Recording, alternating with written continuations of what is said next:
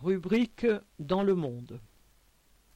Afghanistan, des milliards pour la guerre, une aumône pour le peuple affamé. Tout est fermé, il n'y a plus d'argent, et dans trois mois les gens n'auront plus de quoi manger. On ne peut pas continuer comme ça. Fin de citation.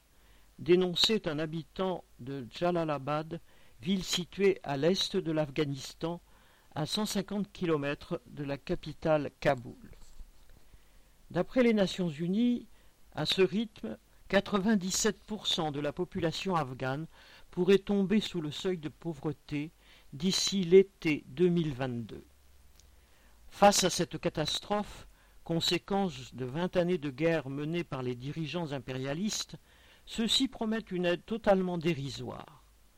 L'ONU avait demandé 600 millions de dollars pour répondre aux urgences du moment.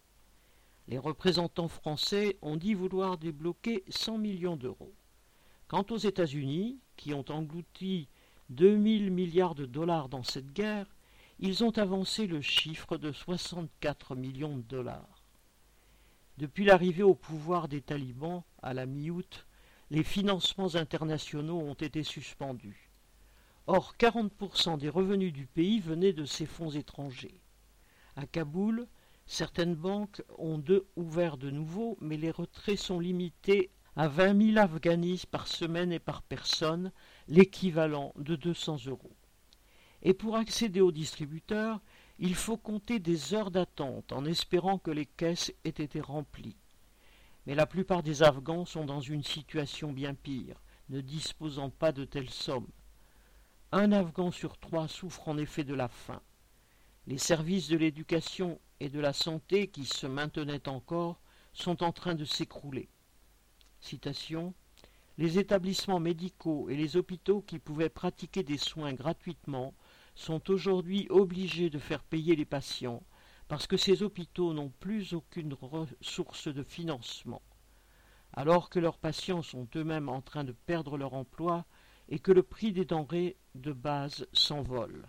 Fin de citation, a dénoncé le coordinateur médical de Médecins sans frontières, MSF, en Afghanistan, Tancred Stube. À cela s'ajoute le poids de la dictature que les fondamentalistes religieux veulent faire peser sur toute la population. En 2021, comme l'ont déclaré nombre d'Afghans, citation, les talibans n'ont pas changé. Fin de citation. Si nous voulons faire progresser les droits de l'homme pour le peuple afghan, le meilleur moyen est d'aller de l'avant avec l'aide humanitaire, de dialoguer avec les talibans et de tirer avantage de cette aide humanitaire pour pousser à la mise en œuvre de ces droits, fin de citation, a expliqué le secrétaire général des Nations Unies Antonio Guterres.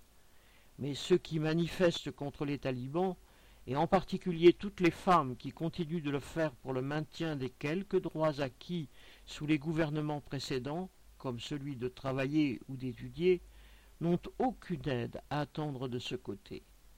L'aide humanitaire devient même la justification d'une politique consistant à s'entendre, quoi qu'il en coûte à la population, avec ceux qui, de toute façon, se sont imposés au pouvoir.